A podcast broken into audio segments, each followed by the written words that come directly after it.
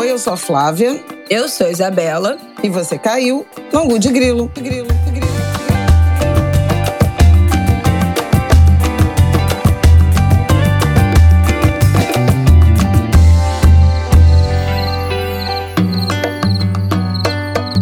Eu não vou nem perguntar nesta terça-feira Vou dar um boa tarde, boa terça-feira para vocês, mas não vou nem perguntar se estamos bem, porque não estamos bem, né?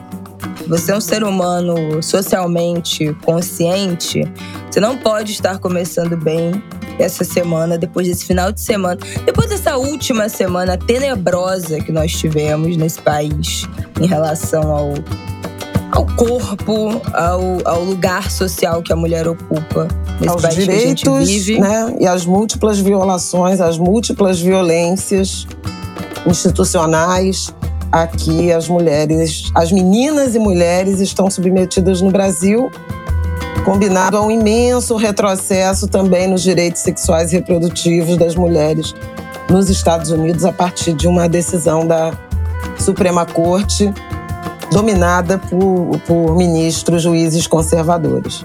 Então já é sobre isso, né? Que falaremos nesse episódio. Somente sobre isso. Não tem outro assunto, não tem o que falar. Uma semana tenebrosa que já semana passada já tinha começado com esse assunto dessa menina de 11 anos teve o aborto seguro postergado, negado, violado, né, o direito dela constitucional estava sendo violado pela justiça. Depois teve a decisão dos Estados Unidos no fim da semana de. Vamos explicar o que foi essa decisão, mas não foi exatamente de tornar o aborto ilegal. Importante dizer isso, é, explicar melhor isso para se alguém ainda não tiver entendido. E nesse final de semana, a história da o caso, né, da Clara Castanho, atriz, que veio à tona nesse sábado, sábado à noite, uma das coisas mais repulsivas que eu já vi no universo jornalístico. Então a gente vai dividir em dois blocos esse programa. Vamos começar falando dos Estados Unidos, depois falar sobre a situação, né, que as meninas e mulheres vivem nesse país e por último, acho que vale a gente fazer um bloco falando sobre esse jornalismo se é que isso pode ser chamado de jornalismo, né? Como, como jornalista, para mim, a, a, a, óbvio, fora todo o absurdo, a minha revolta com esses jornalistas, com esses responsáveis pelo vazamento dessa história é uma coisa assim que eu não estou conseguindo controlar. Eu estava aqui antes de a gente começar tentando realinhar meus chakras, que eu falei, é hoje que eu vou.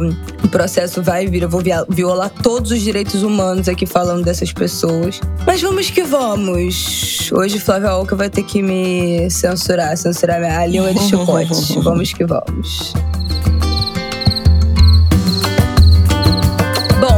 Começar com a história dos Estados Unidos. O que, que eu acho importante? Eu acho que essa altura todo mundo já deve estar sabendo, né? Que a Suprema Corte dos Estados Unidos derrubou uma decisão que desde 73 permitia o aborto, legalizava o aborto nos Estados Unidos. Cada estado tinha a sua própria regulação em relação a tempo de interrupção, a idade da, da, da gestante, os casos em que era permitido ou não. Então, lá nos Estados Unidos, a gente sabe que cada estado tem suas próprias, eles têm essa independência, então eles customizam, entre aspas, as decisões, mas desde 73 o aborto era permitido no território americano e essa decisão foi derrubada no fim da semana passada. E o que foi derrubada? Não há nenhuma premissa clara na Constituição dos Estados Unidos que coloque o aborto como um direito constitucional. Então, o que houve lá em 73, que é esse caso que, que essa decisão Roe contra Wade, garantia nacionalmente o direito ao aborto por uma interpretação da Constituição, mas não há o direito constitucional. Uma interpretação envolvendo o direito à privacidade, que aí sim é a garantia constitucional. Então, mulheres teriam direito ao aborto por envolver uma decisão relacionada ao próprio corpo, à própria privacidade.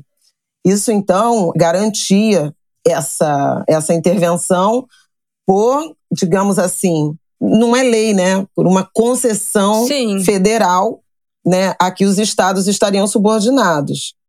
O que mudou agora é que eles dizem que não alcança e que os estados é que têm autonomia para deliberar sobre isso. Esse não é um direito, digamos assim, uh, fundamental, não está não tá alcançado é, pelo direito à privacidade e, portanto, vários estados americanos estão com legislações restritivas prontas para promulgar a partir dessa dessa decisão da Suprema Corte por seis votos a três. Então foi, é uma maioria conservadora. Nossa, foi de lavada, assim. É, é deprimente. Deprimente. E aí, metade dos Estados Unidos, o aborto passa, passará né, a ser proibido. Inclusive, um dos, um dos, dos estados que, de certa forma, viralizou depois dessa decisão foi o Alabama, que tudo indica que o aborto será passível de prisão perpétua. Então, em um dia você pode realizar um aborto seguro, no dia seguinte você pode ser presa para sempre por ter realizado um aborto.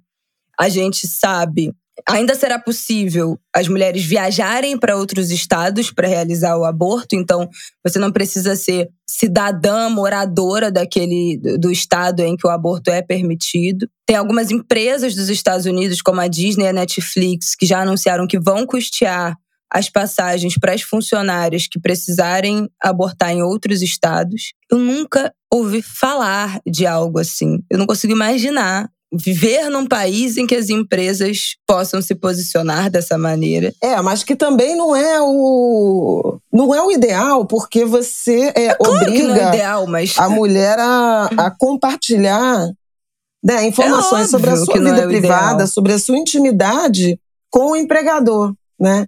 Isso não é autonomia, né? Isso é só um pedido claro de ajuda. E óbvio que isso atinge essa necessidade de deslocamento quem é que vai poder se deslocar? É o mesmo. Gente, é, é, tudo gira em torno do mesmo debate, no Brasil e nos Estados Unidos. Quem pode abortar no Brasil de forma segura, né? Quem é que não morre? Quem tem dinheiro. E aí eu vi até uma, uma, um tweet, bom, dentro de tudo que foi dito, né, esses dias, um tweet muito interessante que falava: a gente fala que as mulheres que não podem pagar morrem, né, com aborto clandestino e inseguro, mas as mulheres que podem pagar também são dominadas pelo, pelo medo, também tem que ir numa clínica clandestina, também tem que ir num, é, adotar métodos uhum. inseguros, também muitas vezes fazem isso sozinha, muitas vezes fazem isso sem nenhum tipo de apoio. É uma decisão absolutamente solitária é uma decisão também muito amedrontada. Então a gente está falando, então tem, a, tem as pessoas que morrem fazendo aborto, tem as pessoas que conseguem fazer em péssimas condições, tem as pessoas que conseguem fazer em boas condições, mas com medo e uma vergonha é, e um segredo absoluto. E assim, sei lá, 0,005% conseguem realmente fazer em em, com médicos é, em, um, em um lugar adequado, bom, porque tem, gente, a gente sabe que tem, tá? A gente sabe que tem médico top em clínica boa, que onde as milionárias abortam seus filhos. Não é em qualquer é, casa clandestina que aparece aí de tempos em tempos sendo arregaçada pela polícia e, e a partir de denúncias de que ali acontece aborto ilegal. E nem assim em situações de remédios, né? É, venda de, de remédio abortivo em camelô. Isso acontece Nossa, com as mulheres de, de baixa já renda. Teve, claro. Já teve matéria no Fantástico, muitas vezes, RJTV. Exatamente. Sobrecarrega o sistema de saúde. A gente já sabe disso tudo. Mas, enfim, voltando aos Estados Unidos, quem é que vai poder viajar para outro estado para fazer um aborto seguro? Se hospedar em outro estado, né? Há dias em outro estado para fazer um aborto seguro e voltar para sua cidade. Só quem tem dinheiro, gente. Quem é pobre, quem não tem dinheiro, mal, mal terá para criar seus, seus filhos que já tenha, ou para sustentar a própria casa, que viva em situação de vulnerabilidade, de pobreza, não vai viajar para outro estado para fazer um aborto. Então, assim, a gente já sabe o que, que vai acontecer. Né? Essas mulheres vão deixar de abortar? Não. Claro que não. Algumas até sim, mas claro que não, a gente sabe que não. Então isso vai acontecer ilegalmente, sem assistência médica adequada. E aí, quem serão as vítimas? Quem serão as mulheres que vão morrer, que eventualmente vão perfurar seus úteros, vão perder seus úteros, vão ter sequelas, vão ter é, consequências de saúde, infecções, vão sobrecarregar um sistema de saúde em que não há saúde, não tem SUS, não tem saúde gratu pública gratuita, né? Não tem essa assistência gratuita de saúde. Então, vai, também será uma bola de neve. Se desenrolar vai ser muito triste, muito triste.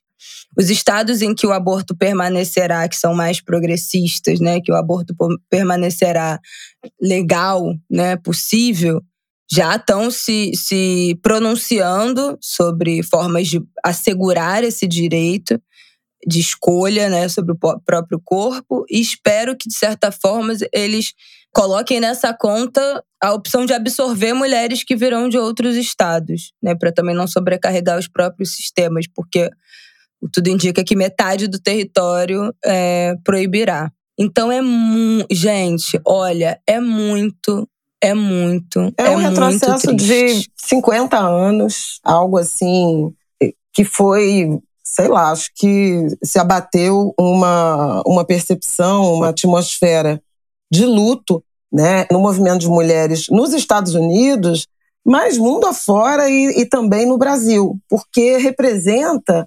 uma virada, né, uma vitória conservadora na luta por direitos que pareciam assegurados, né? Esse era um caso de uma decisão de 50 anos. Você está falando de três gerações, pelo menos, de mulheres que conviveram com um ambiente em que o direito ao próprio corpo estava assegurado, né? No caso de uma, de uma decisão de interromper uma gravidez indesejada. Ora, quem por valores morais é contra o aborto, né, a interrupção da gravidez, não o faça. A questão é sobre alcançar, por suas convicções morais e religiosas, o corpo alheio, né? E um, uma Suprema Corte, um Tribunal Superior, avalizando esse tipo de visão. É isso que está em jogo. Então, muitas personalidades se levantaram, desde o primeiro momento em que eh, a decisão se tornou conhecida, Houve mobilização do movimento de mulheres, marchas, protestos. O presidente Joe Biden acenou com a necessidade de se aprovar uma lei federal né, que garanta esse direito ao aborto, coisa que não foi feita nos últimos 50 anos.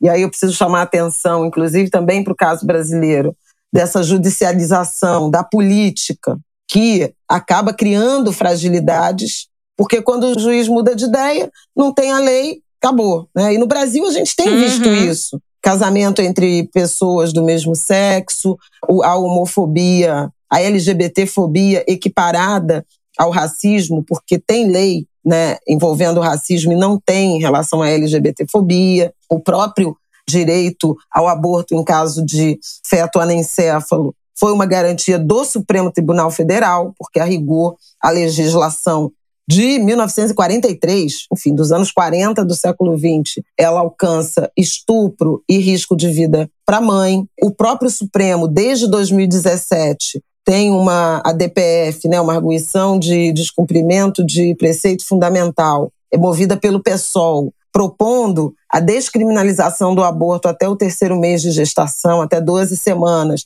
E essa decisão não sai do papel, né, ou não sai do, do tribunal, então, assim, a gente fica em situação, eu acho que é uma reflexão importante, de extrema fragilidade quando se transfere para a justiça o que é atribuição da política. Por tanto tempo, né? ainda que por tanto tempo, foi essa fragilidade que, que ficou escancarada na, na sociedade americana. E há um temor de que esse princípio da, da privacidade, essa nova interpretação, ela alcance outras políticas, por exemplo, o acesso a contraceptivos e o casamento entre pessoas do mesmo sexo. Também está amparado no mesmo, na mesma lógica. Né? E um dos, dos juízes ministros da Suprema Corte americana chegaram a fazer referência a isso, de se debruçar no voto chegou a fazer referência a se debruçar sobre outras situações.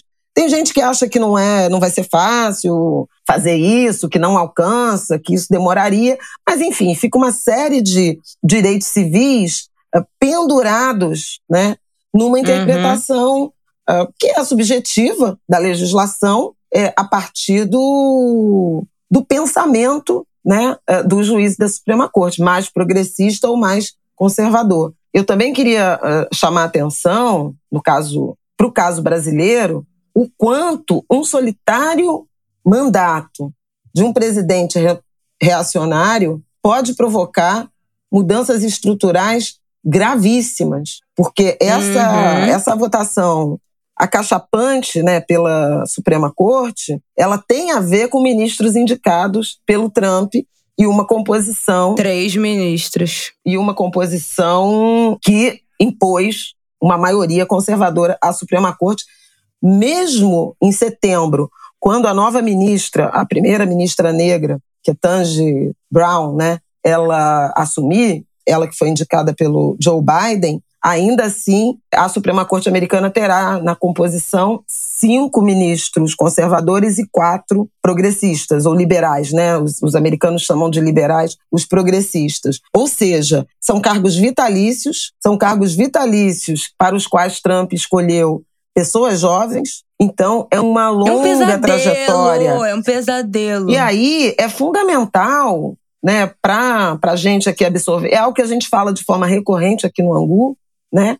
Como é que se vota pensando tanto na composição do uh, legislativo, e a gente tem falado bastante disso, não adianta só votar para uh, ah, o Bolsonaro não se reeleger, mas não se envolver na eleição legislativa e permitir a formação de um Congresso é, tão ou mais conservador do que o que foi içado, eleito a partir da chegada de Bolsonaro ao Planalto, ou junto com Bolsonaro ao Planalto, porque é, isso pode tornar o Brasil, em alguma medida, ingovernável né, pela atuação do parlamento, ou frear né, avanços progressistas ou impor retrocessos. Né? Principalmente quando a gente pensa no Senado, que tem sido uma casa que vai ter uma renovação né, de, de 27 cadeiras, quer dizer, são, são 27 senadores, um, um em cada estado eleito. O, o Senado, que tem aparecido como uma casa de freio né, a certos arroubos conservadores, mas é, é importante pensar em quem a gente está elegendo, tanto para a Câmara quanto para o Congresso, e é, em, em quem a gente está elegendo para presidente, né? E a prerrogativa dessas figuras de indicarem novos ministros para a Suprema Corte num ambiente que o brasileiro é igual, né? Ou até mais grave, em que a judicialização da política é uma realidade é, é, inequívoca né, no Brasil. A gente tem transferido para o judiciário decisões que caberia à política, mas na falta de acordo né, uhum. político, Sim. o judiciário arbitra. É, tudo agora joga para o Supremo, joga para o Supremo, joga para o Supremo. Tudo agora quem decide é o Supremo.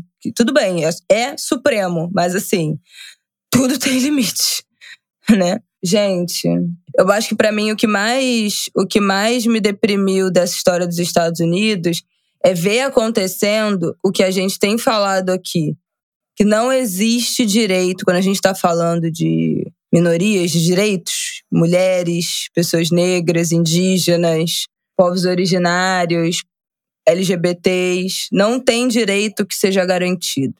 Não tem direito certo. E a gente tinha muito nessa né, eh, que a gente caiu nesse conto também para sobreviver, né? Sei lá, se era um artifício do otimismo, do inconsciente para a gente sobreviver, de que há quatro anos eles não conseguem fazer tanta coisa assim, né? Quatro anos o Trump não vai conseguir fazer tanta coisa assim. Quatro anos o Bolsonaro não vai conseguir fazer tanta coisa assim.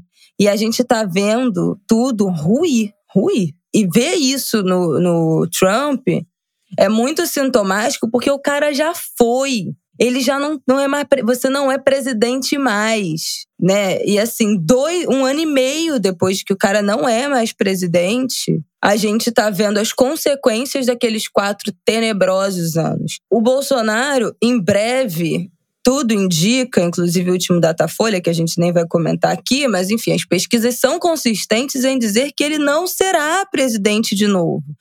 Mas sabe Deus por quanto tempo a gente vai colher as consequências desses quatro anos tenebrosos. Então, assim, o Brasil, mais da metade, a gente já falou isso aqui, 60% da população brasileira está passando fome. Quanto tempo isso vai demorar para ser sanado? Não dá para a gente achar que o Lula vai tomar posse e ah, já tirou o Brasil do mapa da fome uma vez, vai tirar de novo em seis meses, está tudo igual era antes. Isso não vai acontecer. Vai, vai ter que vai, muita gente vai morrer de fome até essa situação voltar ao patamar anterior, que nem era de excelência. Vamos ser. O Brasil não extinguiu a fome. Reduziu muito, saiu do mapa da fome. 2018, a PNAD era 6% da população brasileira em, em, em, em. Como é, gente? Insegurança alimentar, alimentar grave. Agora são quase 20%. Mas ainda tinha. Claro, a fome não acabou no Brasil. Mas eu fui. Semana passada eu falei né, que eu ia participar daquele evento, é, Encontro Nacional da Fome, e foi dito lá na mesa que eu participei de liderança da Selma, Selma Glória, é uma integrante do movimento. Ai, meu Deus. Chama MOC, no semiárido da Bahia. Posso pegar o, o nome depois, deixar aqui embaixo para vocês o link. É, ela falou: o contexto que a gente vai ter que se recuperar dessa, dessa fome de agora, pós-pandemia, é completamente diferente. O, o, o encontro da, da, Nacional da Fome foram quatro dias de evento realizado pela, organizado pela Ação da Cidadania e várias outras organizações importantes que a gente conhece. É, era basicamente ancorado nisso. Como é que se descobre uma solução? Porque não tem como ser a mesma. Então, assim, quanto tempo, por quantos anos mais a gente vai colher os efeitos desses quatro anos de terror? A gente está vivendo um filme de terror. A gente está vivendo um filme de terror nós estamos vivendo uma distopia de terror. É isso que a gente está vivendo. Não, não há, ah, não, é um exagero. Não é um exagero. Não é um é, exagero. É, Selma Glória, deixa eu só dar aqui o que eu achei. A... Selma Glória, coordenadora do Por Programa favor. de Gênero, Geração e Igualdade Racial do MOC. MOC é o movimento de organização comunitária do semiárido na, na Bahia. Isso, semiárido. Então, assim, olha, para mim é aterrorizante vislumbrar um futuro que ainda será horroroso. Horroroso. A gente está agora vivendo momentos de uma, uma, uma esperança de uma, de, uma, de uma passagem de governo que, que nos sinalizará uma mudança de ares, mas para mudar esses ares vai demorar muito. Vai demorar. Porque é isso, sai o presidente e o Congresso. Que congresso que a gente vai eleger? Que foi isso aí? O Bolsonaro não botou ministro no Supremo? O Trump também botou. E agora a gente está vendo. A cagada, dois anos depois, a cagada que foi isso. Então, olha, é aterrorizante. Eu vou. Vamos passar para o nosso próximo bloco, né, para falar. Já, já estamos falando da situação brasileira. Não, eu queria. Não, não, não, peraí. Fala. Eu queria fazer um, um complemento aí nessa, nessa questão da fome ainda nesse, nesse parêntese que foi aberto, porque a partir do encontro né, da semana passada, do qual você participou e, e, e já citou, foi uh, divulgada uma carta né, para ser entregue, quer dizer, para a sociedade, mas também para os candidatos a presidente, com alguns, algumas premissas né, importantes na direção de enfrentamento a essa situação né, de, de fome e miséria é, incluindo, claro, restabelecer os conselhos nacionais, nacional de segurança alimentar, a política social né, é, responsável, focalizada, ancorada nas famílias, uma série de, de, de, medidas, a gente pode até botar o link Ótimo, né, dessa, dessa carta exigindo compromissos. E a Ação da Cidadania, que foi a organização fundada pelo Betinho, né, e lá em 1993 botou a fome no topo da agenda nacional. Não foi por acaso que, em 2003, ah, quando Lula assumiu, fez dessa a sua principal agenda. A sociedade brasileira já vinha se articulando nessa direção ao longo aí dos anos 90, de uma crise muito dura. Né? É, o Brasil saiu do, saiu da, da, década de 80, a década perdida, numa situação de imensa uh, dificuldade financeira e essa mobilização que começou no Betinho, ela sem dúvida alguma influenciou decisões políticas e políticas públicas. Então, de novo, né, a ação da cidadania e esse conjunto de organizações da sociedade civil é, se levantam para pôr a fome no topo da agenda E estão lançando também uma campanha chamada 15 por 15, que é uma tentativa de um esforço uh, de enfrentamento privado, civil, empresarial, individual, familiar, na direção de atender a esses 15% de brasileiros, 33 milhões de pessoas em situação de fome. E 15 por 15, porque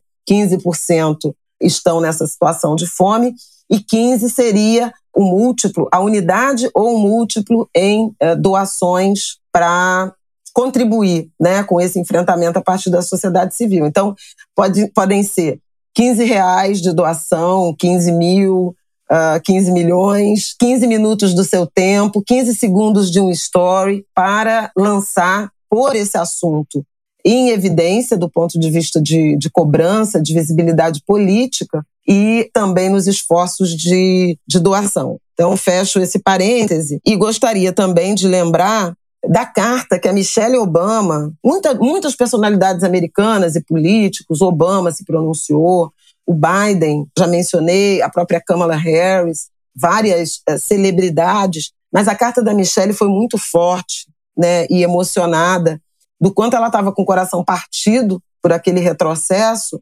e o quanto ela estava preocupada com coisas que a Isabela já falou aqui, o aumento do número de mulheres que vão recorrer ao aborto ilegal e, portanto, sofrer as consequências né, dessas práticas, e o quão reacionário, né, inaceitável você voltar a uma época em que mulheres eram focadas a levar adiante gravidez indesejada e depois seguir sozinhas na criação desses filhos que elas não queriam ter e que não têm apoio nem da sociedade, nem do, do pai, né? Da outra parte, que é igualmente responsável, mas sempre poupada né? dos ataques, uh, da violência de todo tipo. Lembrando que os Estados Unidos, a gente já falou aqui quando fizemos o programa falando da questão do, do leite, né, do aleitamento, não tem licença maternidade, né? Uhum. Não tem um sistema de saúde pública, né? É, acolhedor. Então, é um peso enorme para a mulher, enorme. E por isso, por tudo isso, né, a Michelle fez essa carta, uma carta muito comovente, falando de um coração partido por esse retrocesso imposto às mulheres americanas, mas, sobretudo, às mulheres negras, às mulheres uh, hispânicas de origem latina, que são as mulheres que estão, em maioria, na, nas situações de vulnerabilidade social. É isso. Vamos para o nosso próximo bloco? Vamos. Então, gente, eu acho que aqui a gente, nesse bloco, acho que a ideia é a gente falar sobre essa. Essa sinuca de bico muito bem arquitetada pelo patriarcado né? Assim, não dá para dizer. E eu queria começar esse bloco repercutindo aqui um, um post que a arroba Janaísa, que é o nome dela, vou dar o nome certo, Jana Viscardi, arroba Janaísa no Instagram e creio que também no Twitter, quase certeza. Ela fez um post, a, a Jana é doutora em Linguística pela Unicamp, faz um trabalho nas redes sociais falando sobre análise de discurso e tal. E ela fez um post falando: Eu sou a que, que a imagem, né? Eu sou a favor do aborto, sem malabarismos discursivos.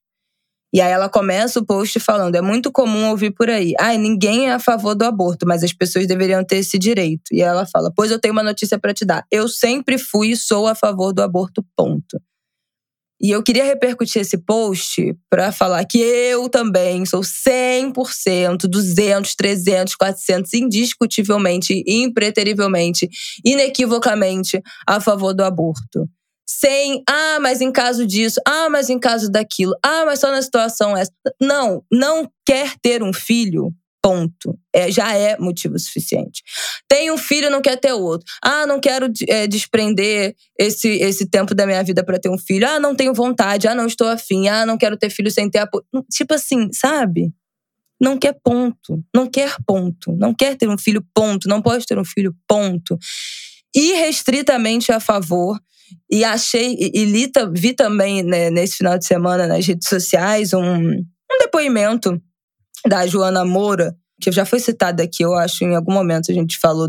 Ela tem um trabalho falando sobre moda, e ela até lançou um livro, Se Eu Parasse de Comprar, sobre a história dela de compulsão de, com compras. E aí ela tá grávida da segunda filha. Ela tem uma filha, ela mora em Londres, ela mora na, na Inglaterra. E aí ela deu um depoimento falando que na, quando ela engravidou da primeira filha, ela foi na primeira consulta, né, do, do pré-natal, na NHS, que é o SUS da, do Reino Unido, que tem um sistema público de saúde, que é o NHS. E aí ela, ela contou que o médico sentou na frente dela, olhou para ela e falou: "Você quer interromper, você quer continuar essa gravidez?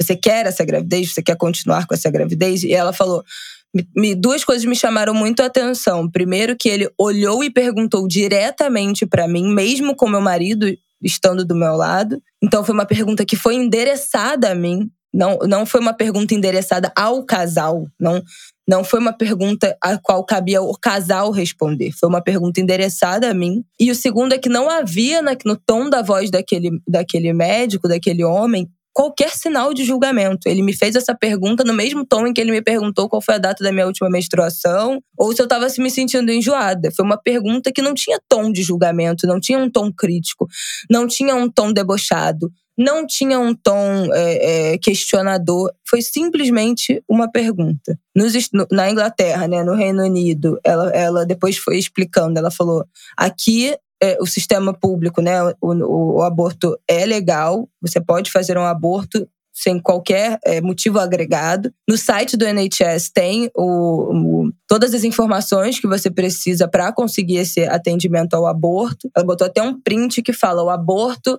o seu direito e, e, e, essa decisão pertence unicamente a você. Pode ser feito aborto até 24 semanas, em casos específicos, até um tempo até maior. Mas eu achei interessante ela falar isso, assim, que no, na consulta do pré-natal, essa foi a primeira coisa que ela foi questionada, e ela disse que isso se repetiu, inclusive agora ela tá grávida da segunda filha, e aconteceu a mesma coisa, outro médico virou para ela e perguntou se ela queria continuar com, a, com, com aquela gravidez. Então, assim, não existem palavras no vocabulário brasileiro que possam definir aqui, para a audiência do Ango de Grilo perante esse mundo, quão a favor da legalização. Não é de, não estou falando, sendo a favor da descriminalização, estou sendo a favor da legalização do aborto. E eu falei isso no Twitter, eu já falei isso aqui.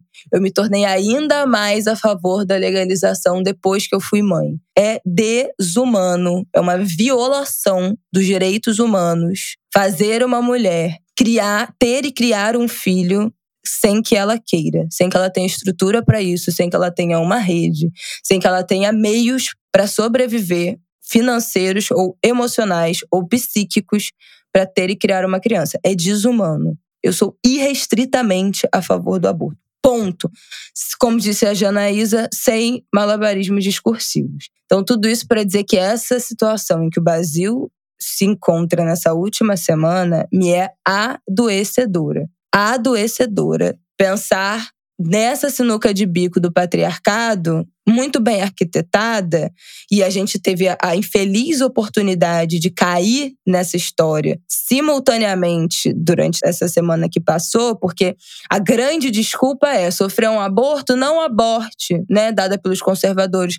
Não aborte. Tenha esse filho e coloque, entregue esse filho para adoção como um ato de amor. E aí eu já, já, ainda vou chegar nesse questionamento desse amor, tá? Mas enfim. E aí a gente viveu uma situação de uma menina de 11 anos que teve direito, conseguiu realizar o aborto legal, no caso dela, e seguro, a qual ela tinha direito por ter sido vítima de, de, de estupro. E na mesma semana, a gente se depara com um caso de uma jovem mulher estuprada de 21 anos que descobriu a gravidez muito perto da, da data, enfim, do, do, nascimento, não realizou o aborto, não pôde realizar ou não quis realizar, isso não fica claro, entregou essa criança legalmente, a entrega voluntária legal, dentro de todas a, toda a conformidade da lei para adoção.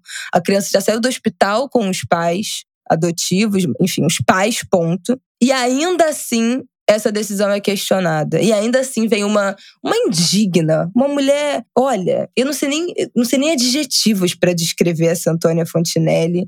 E, enfim, é um ser humano indigno. É das pessoas mais baixas que a sociedade brasileira já produziu publicamente. Dizer que foi abandono de incapaz. Essa pessoa não tem Gente, juro por Deus, eu tenho um nojo dessa mulher. E, e é sistemático, né? Ela faz isso. Faz parte da persona. Ela faz esse tipo de coisa. Não é um caso isolado.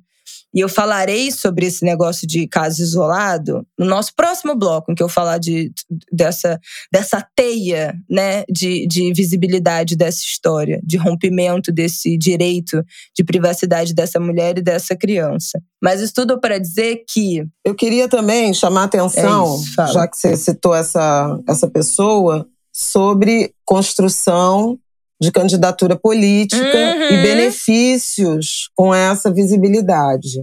Esse não é um caso isolado de candidatos do campo conservador que estão buscando é, polêmicas, ataques é, a pessoas ou a ideias ou a propostas do campo progressista para ganhar visibilidade e se beneficiar do ponto de vista é, eleitoral com essa visibilidade. Então a gente tem que prestar muita atenção de que forma que se critica sem fazer com que essas pessoas se tornem estrelas do campo conservador sem nenhuma uh, consistência. Eu digo isso porque nós já vimos esse filme, em particular aqui no Rio de Janeiro, com a tríade, né? Wilson Witzel, Rodrigo Amorim, Daniel Silveira, naquele ato, né?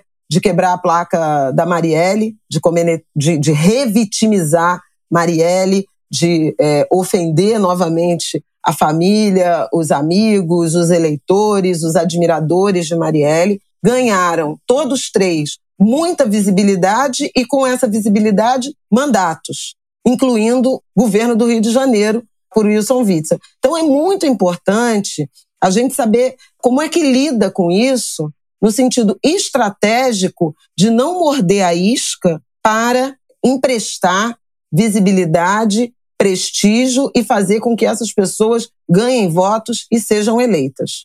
É, é verdade. Eu fiquei nessa durante o fim de semana. Cito o nome dessa gente? Não cito, né? O que, que a gente faz? É, é, é, é difícil, porque é essa eterna corda bamba entre dar visibilidade e também responsabilizar. Também, se você não nomeia, quem foi que falou? Ainda mais se é, se é, sistemático dessas pessoas. É sistemático desse jornalismo de celebridade. É sistemático do Léo Dias. O Léo Dias, todo ano, ele, ele entra numa dessa. Então é a crítica que seja feita sem compartilhar o conteúdo. Ah, com certeza. Entende? Sem dar essa. essa a visibilidade, objetivamente, sem compartilhar o que essas pessoas estão uh, declarando ou uh, escrevendo, né? Nem com print, entende? Nem com print. Isso Porque, eu vi muito pouco é, nesse isso caso. Isso alcança admiradores uhum. dessas, dessas figuras, desse tipo de figura, com benefícios políticos. Nós estamos num país em que algo entre 25% e 30% da população são é, lealmente seguidoras, né, de um político candidato de extrema direita. Então, assim, é, não precisa que ninguém do campo, do centro ou da esquerda, do campo progressista, dê, dê mais visibilidade a essas figuras. Em nome de nada, né? Seja por clique, seja por voto. Então, eu acho que a gente precisa ter muito claro na nossa cabeça que essas são as armadilhas do patriarcado. Por isso que eu acho importante, por isso que a gente falou a beça aqui, que era ridículo quando o Lula falou a, a, simplista e superficial frase de que aborto é uma questão de saúde pública.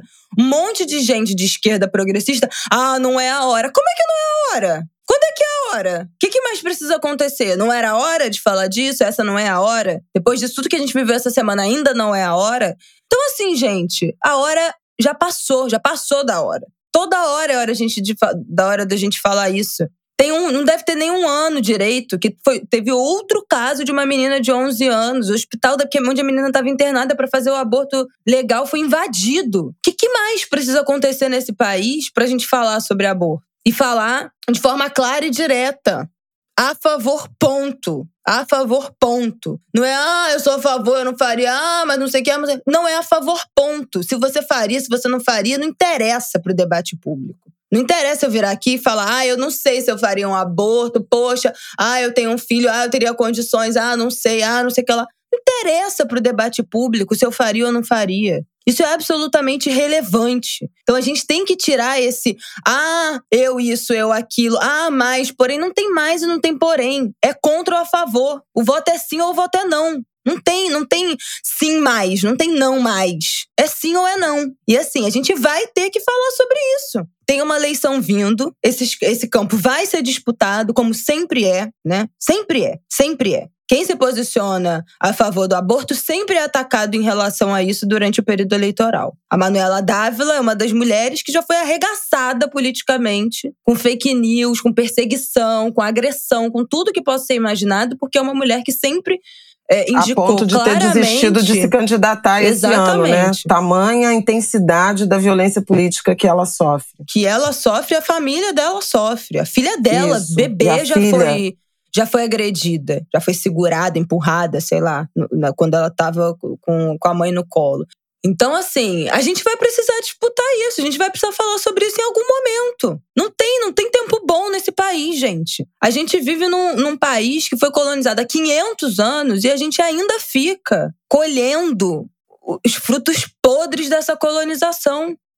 Este país é uma merda. Então, assim, não tem momento melhor para falar sobre tantas tragédias que a gente vive e que a gente teve, ai, vamos lá, um pequeno respiro na história de quatro, oito, que 14 anos de mandato de um governo minimamente progressista, que parece que foi também o, ah, o grande iluminismo. Gente, 12, 14 anos numa, numa história de, um, de uma colonização de 500 anos não é nada, é poeira astral, não é nada. Passou assim, ó, acabou assim. Tudo que a gente conquistou acabou assim. Porque a gente está aqui falando que a fome 60% do país em segurança alimentar. Outro dia tinha uma cidadã defendendo mensalidade em universidade pública. Depois de a gente conseguir incluir a lei de cotas, aumentar a porcentagem negra na universidade, agora querem que pague mensalidade. É uma maluquice. Então, assim, a gente não tem momento melhor dentro desse país de merda que a gente vive, dessas violações tantas, de tanto conservadorismo, tanta interferência religiosa no Estado brasileiro. Tem, vai ter momento melhor quando? Nunca. Vocês conseguem perceber como isso é um artifício? Também que serve muito bem ao patriarcado, esse artifício do não, mas vai ter um momento melhor. Não, porque vamos esperar passar a eleição que vai ter um momento melhor. Isso é servir ao patriarcado. Vocês estão fazendo o jogo do patriarcado. Isso, isso é, faz parte do jogo. E aí eu vou ter que citar um texto do Martin Luther King, que eu amo esse texto, que eu já recitei aqui em outros momentos, mas que cabe muito bem a esse, a esse ah, não, nunca é a hora, nunca é a hora. Vou ler aqui para vocês. É curto, são dois parágrafos. O grande obstáculo que o negro enfrenta em seu caminho para a liberdade não é o membro do Conselho dos Cidadãos Brancos ou da Ku Klux Klan, mas o branco moderado, mais devoto à ordem do que à justiça, que prefere uma paz negativa, que é a ausência de tensão, a uma paz positiva, que consiste na presença de justiça, que constantemente afirma: concordo com você em relação ao seu objetivo, mas não posso concordar com seus métodos de ação direta, que acredita paternalista ser capaz de estabelecer a agenda para a liberdade de outro homem, que vive segundo um conceito mítico de tempo que constantemente aconselha o negro a esperar por um momento mais conveniente. A compreensão superficial das pessoas de boa vontade é mais frustrante do que a incompreensão absoluta daquelas de má vontade. A aceitação indiferente é mais desconcertante do que a rejeição direta. Então não tem essa de que tem um momento melhor ou pior para a gente pautar poder falar sobre um assunto. Não vou falar que a pior do que tá não fica. Não, tem como ficar pior. Tem como, claro que tem como ficar pior. Mas se a gente continuar restringindo os nossos campos de disputa, de atuação, de assunto, porque sempre vai ter um momento mais oportuno para falar sobre isso, e nós estamos em 2022 e esse momento ainda não chegou, acabou, acabou. Isso é entregar, é entregar na mão do sistema, é entregar na mão do patriarcado. Então a gente está aceitando que fomos derrotados, que a gente não vai nem falar sobre esse assunto. Eu me recuso. Eu me recuso. Eu me recuso. Então, assim, é indignante como é que a gente não consegue falar sem malabarismo discursivo. Sem ter que, ah, mas é blá, blá, blá, blá, blá, blá. Ponto. Tem que, tem que bancar. A gente tem que bancar nossas posições. Chegou a hora. Gente, eu queria dizer que já passou da hora. Já passou da hora. Olha o buraco que a gente se meteu. Isso não tem o menor cabimento. Todas as camadas estão corrompidas. O jornalismo está corrompido. A internet, eu não preciso nem dizer. O governo, uma tragédia. Os governos estaduais é brincadeira. O Rio de Janeiro é brincadeira. São Paulo não tem. Cadê? Não tem governador, tem prefeito, só por Deus. Então, assim, e aí? Sabe assim? E aí? Olha, eu tô revoltada com essa história. Eu vou ficar mais revoltada ainda no próximo bloco. Eu acho que não tem grandes análises mais pra gente fazer. Eu acho que tudo já foi dito em relação a essa semana de terror sobre o viés da misoginia, do patriarcado, que é você ser uma, uma menina, você ser uma mulher tentando ter algum direito sobre o próprio corpo. Acabou, não tem direito, nunca teve. Isso ficou ainda mais claro e eu acho que, que, que é responsabilidade de todos nós que nos reconhecemos como progressistas, que reconhecemos o direito à escolha, ao cumprimento das leis que seja, no caso do aborto legal, dos casos em que o aborto é permitido, que a gente se posicione com clareza em relação a isso, sem meias palavras. Não dá mais. A gente está vivendo um estado de absoluta exceção, quase, e acabou. Não tem, não tem mais. Não tem mais como ter, ter meias palavras nessa situação em que a gente vive nesse país. Eu queria falar algumas coisas, em particular sobre o caso da menina de 10 para 11 anos que engravidou em decorrência de estupro, e é estupro, né?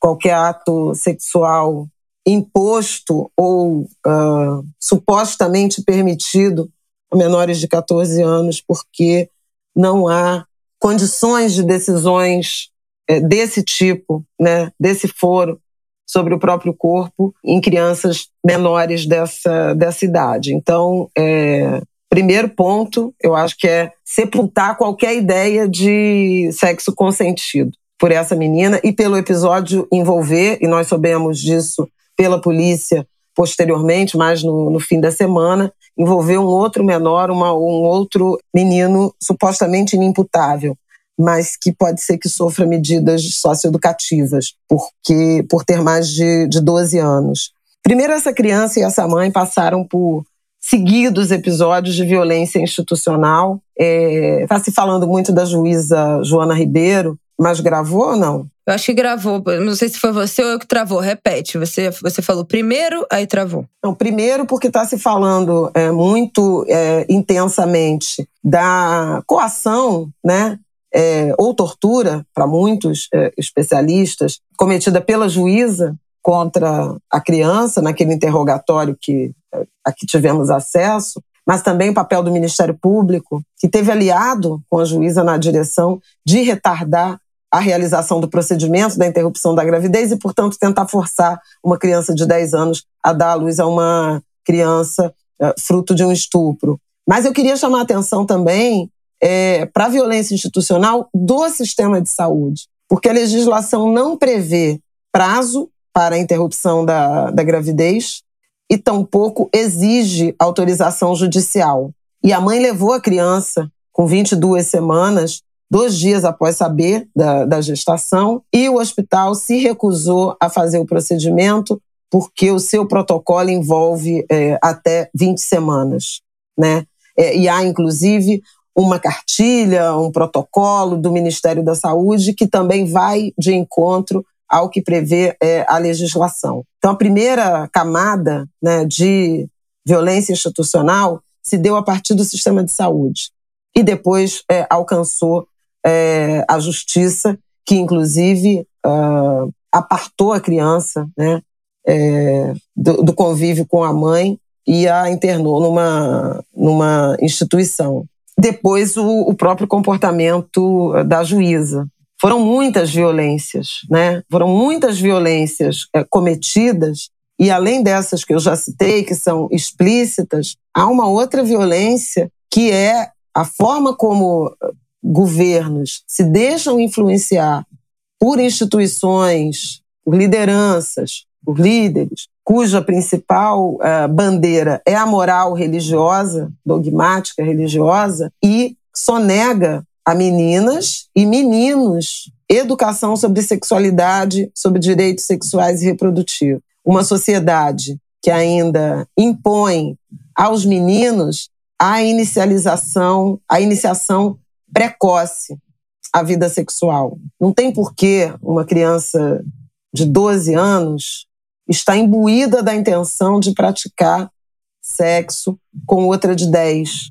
Isso é uma, um desconhecimento sobre o próprio corpo, sobre os riscos uh, sociais para a saúde, para a construção de cidadania, na relação com o próprio corpo. E isso tem a ver com uma, com uma sociedade que interdita o debate sobre sexualidade. Aí não estou nem falando só de aborto, estou falando de várias outras coisas. Infecções sexualmente transmissíveis, né? Estou falando de AIDS, estou falando de sífilis, estou falando de, de, uma quantidade de, de doenças né, que podem ser contraídas a partir de uma, de uma sociedade que decidiu não, não discutir esses temas, não informar as suas crianças, seus adolescentes, seus homens, suas mulheres, suas meninas, seus meninos sobre isso. E isso precisa ser discutido. Que antes de um aborto legal, ou de uma descriminalização, ou de uma liberação do aborto, há um ato sexual que, que muitas vezes foi é, cometido à força e eventualmente não foi, foi consensual, mas é, sem o nível de informação, sem o nível de proteção, com contraceptivos de curta, de longa duração, sem a orientação sobre o uso de camisinha. Então, assim, não é só gravidez e interrupção de, de gravidez que está em jogo, né? Está em jogo também maternidade precoce, quando a escolha moral pessoal é de não interromper a gravidez e, eventualmente, empurra-se famílias, gerações para ciclos viciosos de perpetuação da pobreza, da desigualdade, das más condições de vida. Então, é, é, eu acho que é importante a gente ir, ir, atrás ou ampliar essa, essa visão do dano que provoca a gente ter o debate sobre sexualidade, sobre direitos sexuais e reprodutivos interditado por razões morais e religiosas nesse país que tem uma constituição que determina que o Estado é laico. Isso é inaceitável, independentemente de para que direção a gente quer avançar na agenda do aborto. Tem coisas antes que já poderiam estar sendo feitas e que não estão sendo feitas por essa toxicidade desse discurso é, religioso. Acho que é, que é absolutamente fundamental fazer essa reflexão.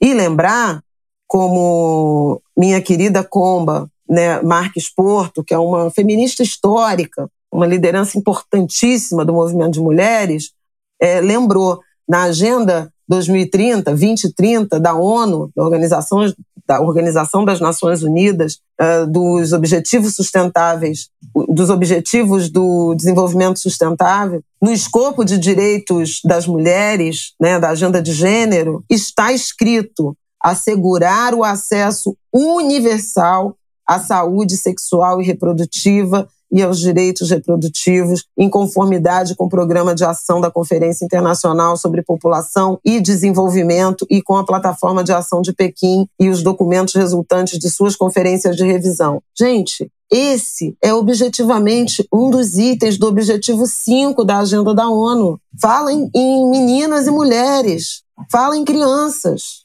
Então, isso é absolutamente fundamental. Isso é direito universal. Isso envolve tratados dos quais o Brasil é signatário. Tem compromisso com isso. Não é possível que a gente continue em silêncio sobre debate tão importante que diz respeito a todas nós e aos nossos filhos, homens, meninos e netos. Diz respeito a gerações de meninas e mulheres e diz respeito a gerações de meninos e homens. A gente tem é, um caso emblemático em que uma menina de 10 anos completou 11 com todo um sistema de saúde e jurídico tentando interditar o direito que ela tinha ao aborto legal por ter sido vítima de estupro e por correr risco de vida. Mas a gente tem também um menino de 12 anos que completou 13 que está sendo criminalizado por também por falta de orientação da mesma sociedade. Isso é inadmissível, porque eu também não quero crer que um, um, um garoto de 12 anos ou de 13 tenha a mesma visão que um adulto pedófilo, que um pai, que um padrasto, que um tio, que um avô, na hora de cometer um abuso sexual, uma violência sexual contra meninas adolescentes, jovens e mulheres. Não é possível que a gente não enxergue, como sociedade, o tanto de coisa errada que a gente está fazendo para duas crianças, duas crianças, estarem vivendo um drama desse tamanho que destruiu uma família e que pode destruir a vida delas. Era isso que eu precisava dizer. É isso. Vamos para o nosso último bloco. Gente, nesse último eu queria falar, é, assim, afora todas as. Os, enfim, os crimes cometidos, as violações cometidas. Eu acho que mais me revoltou desde sábado nessa história da, da Clara foi essa atuação jornalística.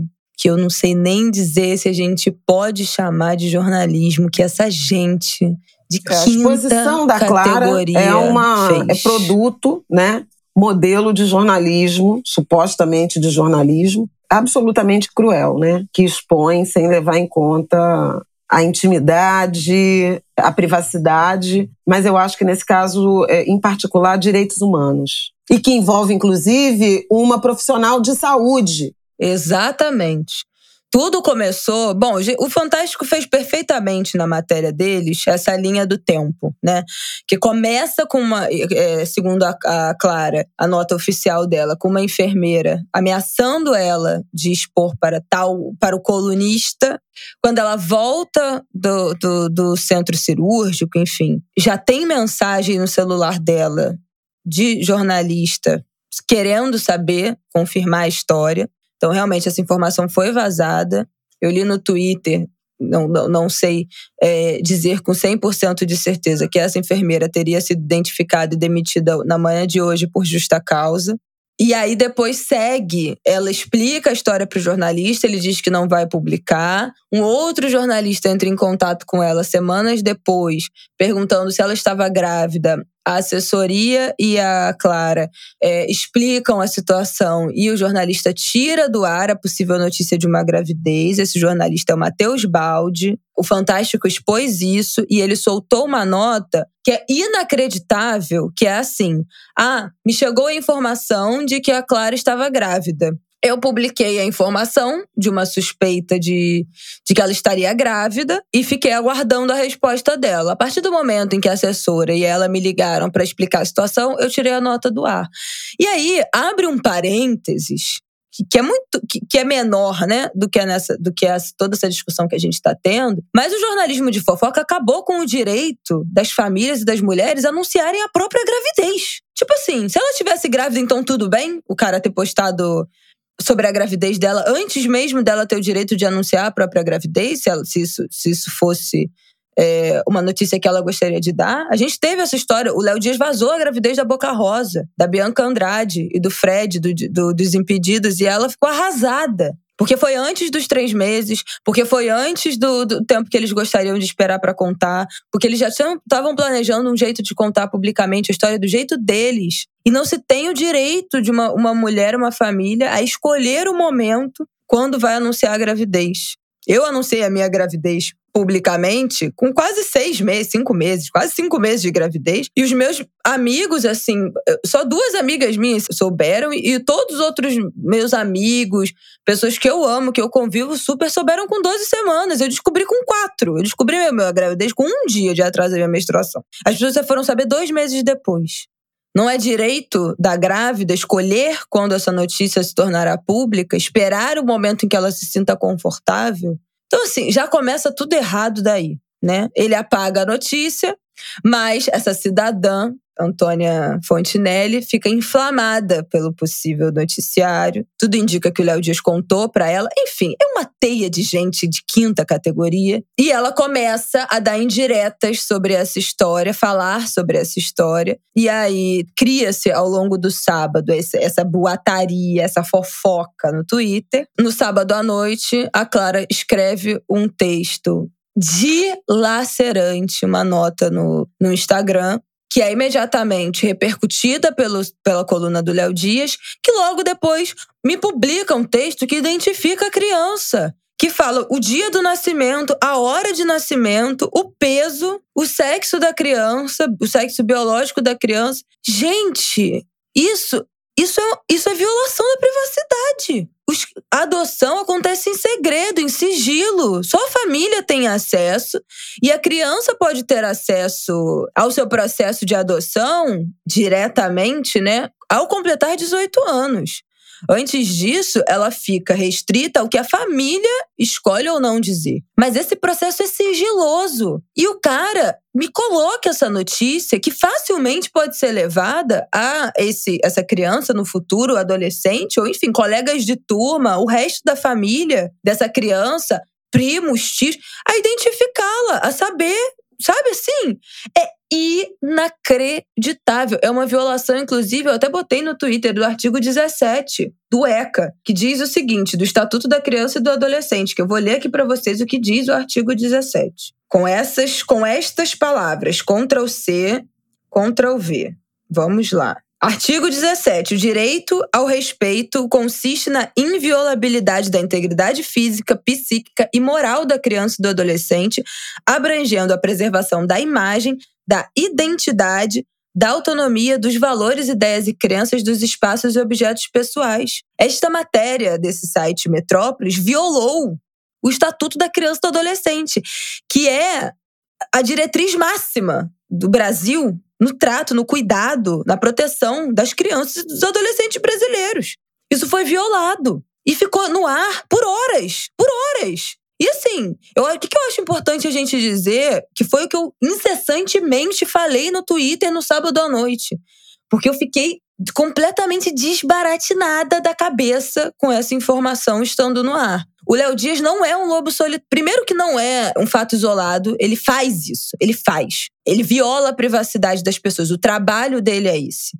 E ele faz isso sistematicamente. Ele viola a privacidade, ele viola esses limites sistematicamente. O trabalho dele é ancorado nisso, em expor anônimos e famosos. Esse é o trabalho dele. Ele foi contratado, ele é contratado, e todo mundo sabe que esse é o trabalho que ele faz há anos. Inclusive, há pouco tempo atrás, a Anitta contou que foi chantageada por ele, que ele noticiaria o fato de que, de que ela tinha sofrido um estupro.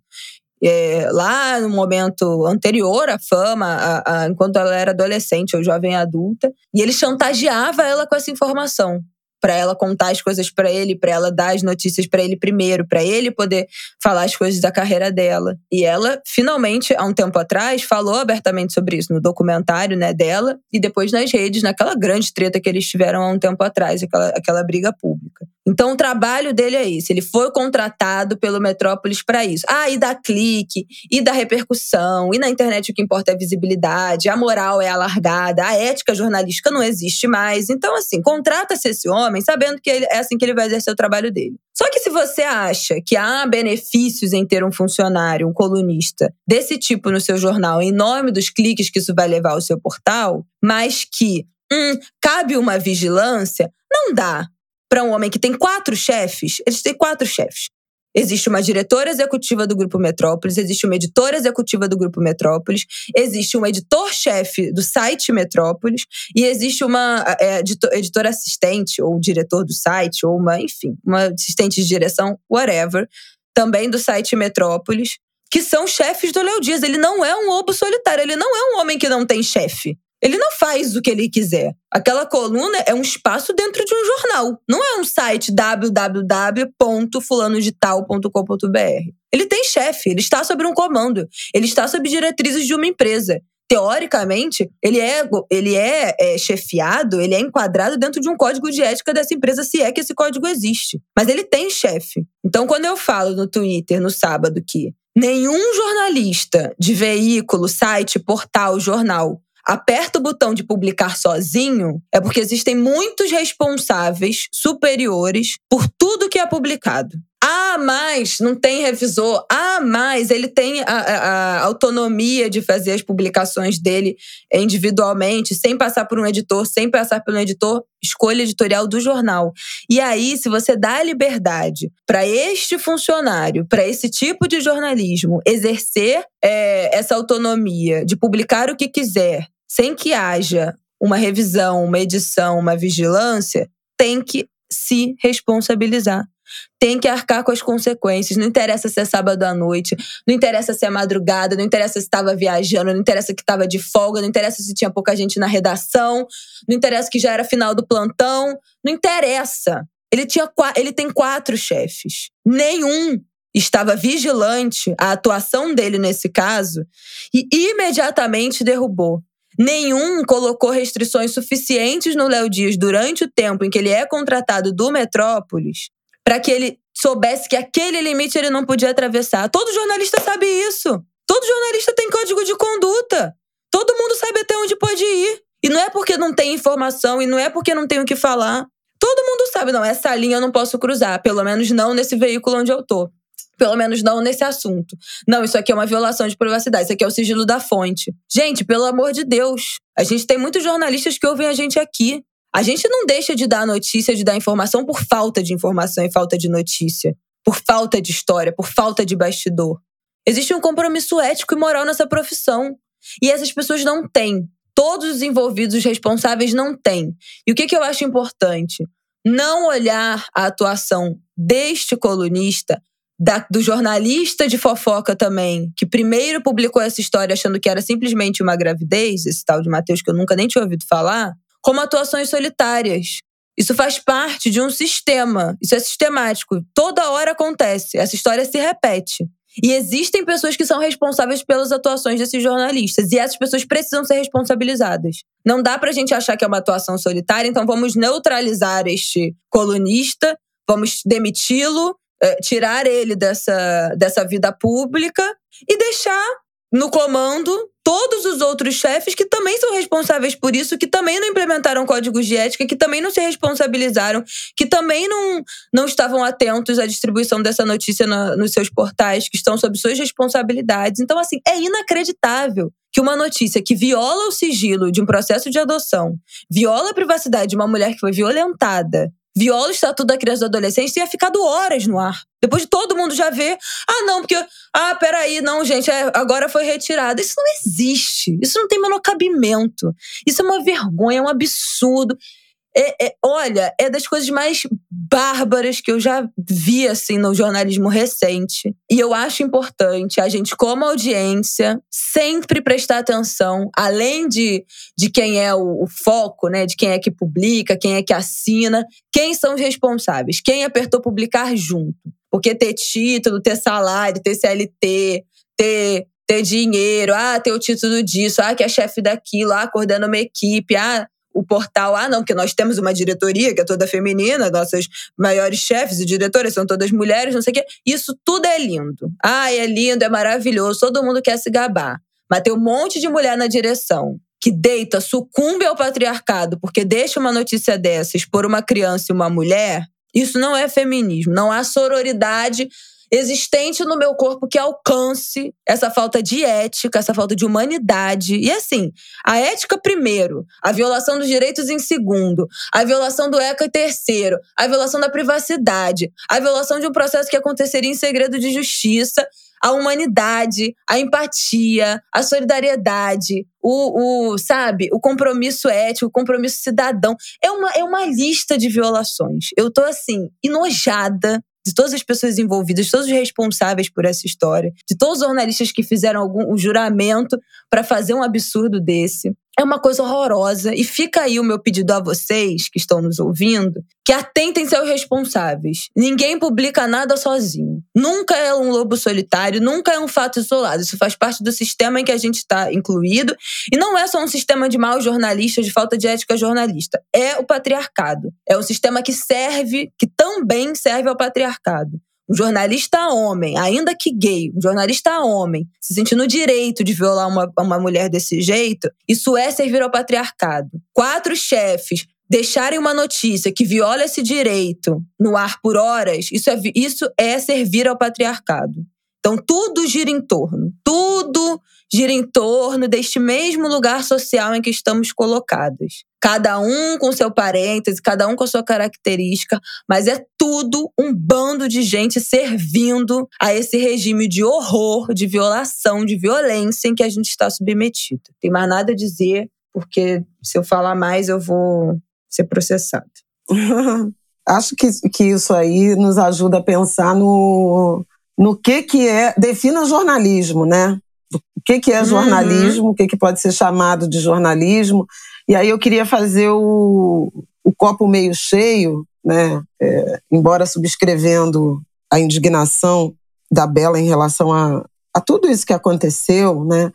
Essa exposição forçada, jovem artista, muito jovem, né? 21 anos somente, que foi obrigada a expor todas as dores, né? Porque passou nos últimos meses a partir de uma infração ética criminosa de uma enfermeira, né, de uma profissional de saúde, que tem como um dos princípios, né, um dos fundamentos da profissão o sigilo, de profissionais midiáticos, né, de formadores de opinião, de influenciadores, na direção caçar esses cliques, né, de uma forma que não que não se justifica do ponto de vista também de compromissos éticos que nós firmamos ao uh, fazer jornalismo, embora nem todos os envolvidos sejam jornalistas e tenham feito qualquer tipo de, de juramento, compromisso, uh, pacto.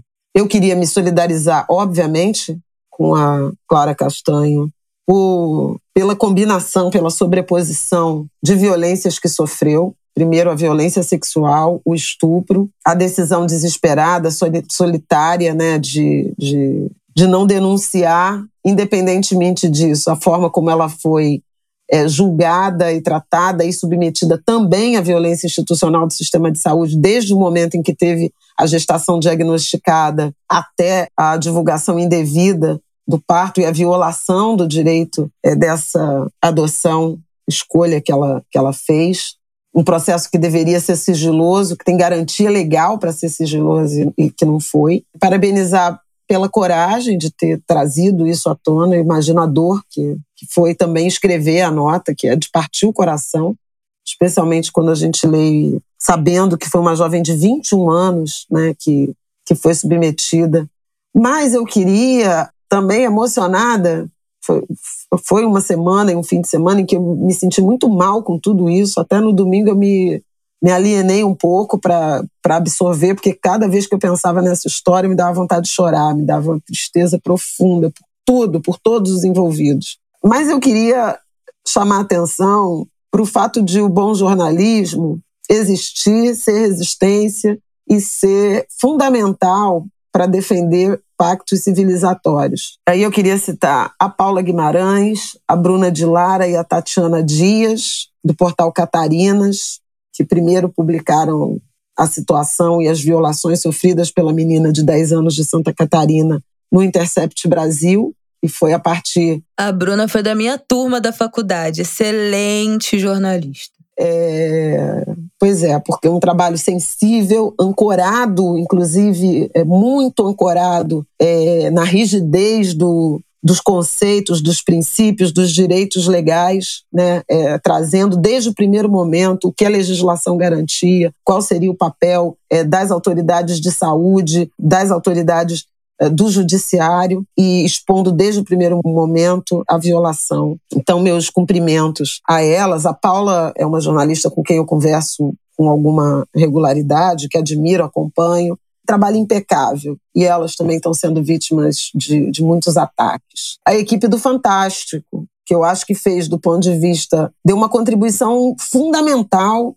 Né? É, se a gente pensar em TV aberta, eu acho que o Fantástico teve uma edição que se pode chamar de histórica, a partir da abordagem indignada, ancorada nos direitos, nos direitos sexuais e reprodutivos, no direito, no direito à privacidade tanto do caso da menina de Santa Catarina, Renata Capucci entrevistou a mãe da menina de Santa Catarina, Renata Ceribelli, com muita competência, sensibilidade e uma dose de indignação, contou a história envolvendo a Clara Castanho, dando nome aos bois, inclusive, uma edição muito cuidadosa, fantástico que é apresentado por duas mulheres, né? Poliana Brita e Maju Coutinho, uma mulher negra eu acho fundamental a gente destacar o nome dessas sete profissionais, dessas sete mulheres e tantas outras que de forma oculta estão envolvidas nessa, nessa cobertura nessa, nessas tragédias que se abateram né, sobre mulheres brasileiras, sobre o Brasil. Então, expressar meu orgulho pela qualidade do trabalho dessas mulheres, falar da importância da diversidade e do debate intenso, livre, necessário sobre direitos. Dar parabéns a essas minhas colegas, reafirmar um compromisso que também é meu. Né? Desde o primeiro momento no Estúdio I, eu chamei atenção para o fato de que não era o caso de aceitar a pressão, a tortura que aquela criança foi imposta, a que aquela criança foi imposta pela juíza, porque havia uma lei a ser cumprida e a opinião do juiz não interessa quando se há uma, uma legislação. Isso foi no meio da semana passada no Estúdio I e, e em outros jornais. Eu também tratei como venho tratando né, dessa questão é, do aborto a partir lá da declaração que o Lula fez e foi obrigado a se retratar ou a voltar atrás. É, esse é um assunto que está muito presente na minha produção né, intelectual, nos meus artigos, nas minhas falas. E é bom saber que temos colegas bem informadas, sensíveis, capacitadas a levar esse debate adiante, a despeito de toda a pressão, de toda a violência. Mulheres brasileiras, aqui mulheres brasileiras estão submetidas e aqui é, jornalistas também estão submetidas quando tentam qualificar esse debate. Era isso, eu acho que acabamos, né? Ai, acho que acabamos. E outra coisa que eu queria ressaltar desse copo meio cheio também é a quantidade de artistas, atrizes, cantoras, pessoas públicas, famosas que vieram a público apoiar a Clara. Eu acho que a gente chegou no momento de sociedade que finalmente a gente se sente confortável, né, de apoiar, de falar, de sem medo de retaliações contratuais, sem medo de de perder dinheiro, de cancelamento e tal, que, que a necessidade de se, se expor, se solidarizar é maior do que essas esses medos de, de pessoas públicas de perder contrato, de não fechar trabalho, enfim, isso já foi uma tônica, né? Em outros momentos, esse silêncio é, para não se comprometer, e eu acho que agora a gente está em outro momento, né? Que quem fica em silêncio que acaba sendo criticado, e que bom, que bom que ela com certeza vai encontrar apoio nas pessoas próximas. É claro que deve ter um monte de gente falando um monte de atrocidade, mas nas pessoas próximas, como figura pública, as pessoas estão balançando esse debate. O fato de muitas famosas terem se pronunciado apoiando também bota lenha nessa fogueira da necessidade de a gente falar sobre esses assuntos, falar sobre aborto, falar sobre direito reprodutivo. Então, isso é algo é, positivo não dessa situação, que não tem nada de positivo nessa situação, mas desse momento de, de, da história em que a gente vive dessa liberdade de poder se expressar, esse é um recorte positivo desse momento. É isso, Angulers. Olha, eu tô realmente assim muito indignada, indignada, acho que é a palavra com tudo. E só reforçar isso, que tivemos muitas mulheres importantes nessa repercussão desse final de semana, muitas jornalistas importantes, mas realmente não é toda mulher, né, que age por nós, que está por nós, que tem compromisso com a luta feminina, com a luta de gênero. Não é mesmo. Isso também é importante quando a gente vai é, pensar eleições. A gente já falou isso aqui. Não é, ah, vote numa mulher independente de quem é essa mulher. Eu sou contra. A gente já teve essa discussão outro dia aqui. Tem mulher que é melhor que não esteja, que não esteja no governo, que é melhor que não tenha representação política, que não tenha cargo, que não tenha visibilidade, que não tenha nada. Se tiver para defender esse, essas violações que a gente viu, para ser responsável por isso. Como tem muitos homens também, né? Não, claro, mas é porque dos homens se espera alguma coisa? não. A gente está falando de um monte de mulher aqui que foi conivente com essa situação de violação. Porque de homem, se, se tiver alguém ouvindo a gente que espere alguma coisa de homem, realmente aí vocês estão um pouco desbaratinados da cabeça a essa altura. Então, pelo amor Sobrou de Deus. Até se a gente não pode ter esperança. Porra! Não, se a gente não pode ter esperança nem na, na classe feminina, porque é isso, é claro que eu vou cobrar mais das mulheres. São as, são as vítimas, são cooptadas pelo patriarcado e é isso mesmo? É claro que foram cooptadas. É óbvio que isso é consequência de uma criação, de um ambiente social que a gente vive. Mas não dá, não dá. Ah, mas tem sororidade com a fulana que, nossa, é vítima também dessa sociedade. Não tem. Não tem. Se usa da sua posição social pra oprimir, violentar outras mulheres, eu não tenho. Não tenho, não tenho sororidade, não tenho empatia, não tenho nada, tenho ódio. Tenho ódio, um ódio absoluto, que desalinhou todos os meus chakras, que estão todos desalinhados nessa segunda-feira. E assim permanecer. Posso dar duas dicas? É isso. Ah, em casa com Gil. Keeping Up with the Gils é a minha dica. Amazon Prime, reality show da família Gil. Uma delícia, emocionante, eu já assisti tudo. Ah, é maravilhoso. Ah, então vou gente, ver, que eu não, ainda não vi. Então vou assistir esse, mas eu queria deixar duas dicas de livro, já que a Isabela citou mais, mais cedo a Manuela Dávila. É, Sempre foi sobre nós, Relatos da Violência Política de Gênero no Brasil. É um livro que a Manuela organizou que tem artigos escritos de Aniele Franco, Áurea Carolina, Benedita da Silva, Bruna Rodrigues, Dilma Rousseff, Duda Salabera, Érica Hilton, Isa Pena, Jandira Fegali, Maria do Rosário, Marina Silva, Sônia Guajajara, Tabata Amaral, Talíria Petrone, entre outras. Acho que vale a pena trazer essa aprofundar para quem quiser. Só, só faltou Flávio Oliveira. Mas eu não sou, porque aqui são nitidamente vítimas de violência política. E o outro livro é um recém-lançado, eu ainda não li, eu acabei de receber, mas acho super importante. Chama Matada, Morrida, Histórias de Morte Contadas Feito Morte, da Niara de Oliveira e Vanessa Rodrigues. É um livro sobre narrativas de feminicídios na imprensa brasileira e o quanto muitas vezes, né, a forma como essas histórias são contadas, elas revitimizam, vitimizam, responsabilizam as mulheres. É um livraço que eu já vi a Cecília Oliveira também indicando e quero igualmente recomendar. É isso, Angulers. A minha indicação foi mais leve, viu? Em casa com os Gils. Gils? Em casa com Gil. Gente, eu nem sei o nome direito porque eu chamo Keeping Up with the Gils. Mas é o reality que saiu da Amazon Prime. Ele, a família toda, a família Gil, ficou 15 dias na casa deles em Araras. E aí foi filmada essa convivência. E eles ensaiando, montando a turnê para Europa, que, da Europa que começou nesse último final de semana. Turnê de 80 anos do Gil, que começou lá na Europa. Eles vão ficar um mês rodando por várias cidades, fazendo um monte de show em comemoração aos 80 anos do Gil.